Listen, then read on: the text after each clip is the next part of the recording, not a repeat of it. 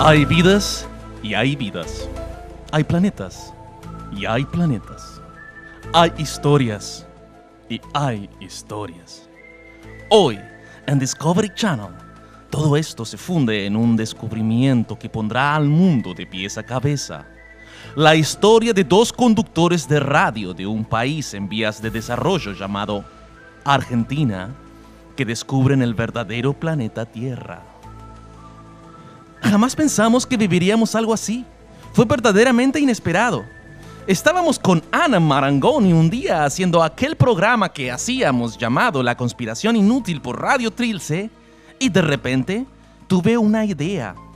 Y Lucas tuvo una idea. Tuve una idea. Ana, ¿por qué no nos vamos al Polo Norte a ver los osos, los iglús, los esquimales? Los esquimales, oh por Dios.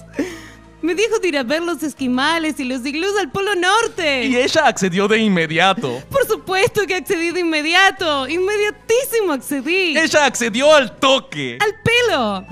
Me parecía alucinante, fantástico, mágico. Pero jamás podría prever lo que veríamos luego. Sacamos pasaje para enero previendo que era verano. No nos dimos cuenta que era hemisferio norte y las estaciones climáticas eran al revés. Verdaderamente no nos dimos cuenta. Tampoco nos dimos cuenta que siendo el polo norte siempre iba a ser frío. Verdaderamente no nos dimos cuenta.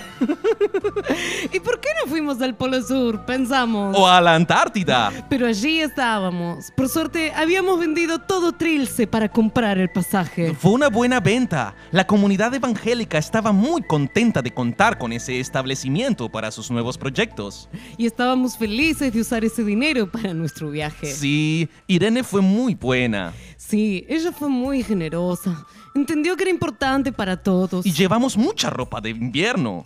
Recolecté ponchos durante un mes y un mes. Déjenme decirles algo. Nada nos preparó para lo que vivimos al llegar. El frío era alucinante. Se me volaba la peluca. Mi pito nunca había sido tan chiquito en mi vida. Era una cosa diminuta del frío. Una semillita. Más bien, como un botón. Pero el iglú... ¡Oh, santos cielos! El iglú era hermoso. ¡Santo cielo, Siglú! Me lo quería llevar a mi casa. Y los osos. Y el hielo. Era un paraíso blanco. Hasta que vimos el bosque. Jamás pensamos eso. Caminamos y caminamos y caminamos lejos de los esquimales. Muy simpáticos. De hecho, les gustaba la radio. Especialmente el rosquete político. Les gustaba mucho la política argentina. Pensaban que era una telenovela. Santos cielos, lo pensaban. y ahí vimos un extraño bosque en medio del hielo. Y cuando nos acercamos, ¡Santo cielo! Nuestra vida jamás sería igual. una abertura en medio del, polo. Era un agujero adentro de la tierra. Pero un agujero hermoso, lleno de vida. Lleno, lleno de vida. Había mariposas y selva y ninfas corriendo. Juro que vi un unicornio, lo juro, lo juro. Ana vio un unicornio. Era alucinante. Había 5G. Y en el centro vi algo increíble. Era increíble ese ser. Tenía cara redonda y ojos de elfo y hablaba una lengua extraña. Era Domingo Cavallo hablando en inglés. Santo cielo, allí estaba Domingo Cavallo hablando en inglés. Y estaba Elvis Presley, Marlon Brando, Chabran y Víctor Sueiro. Todos escuchando a este hombre. Los animales lo miraban fijo. Era un idioma incomprensible. Pero sí, entendimos. Allí entendimos.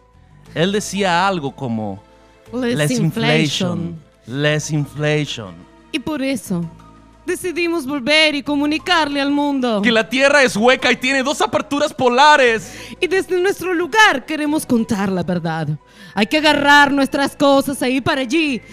Lo que pasa debajo nuestro es alucinante. La NASA, los medios de comunicación, todos ocultan la verdad. Venimos a llevar la verdad a la humanidad. Porque este mundo es una conspiración inútil. Y dice así.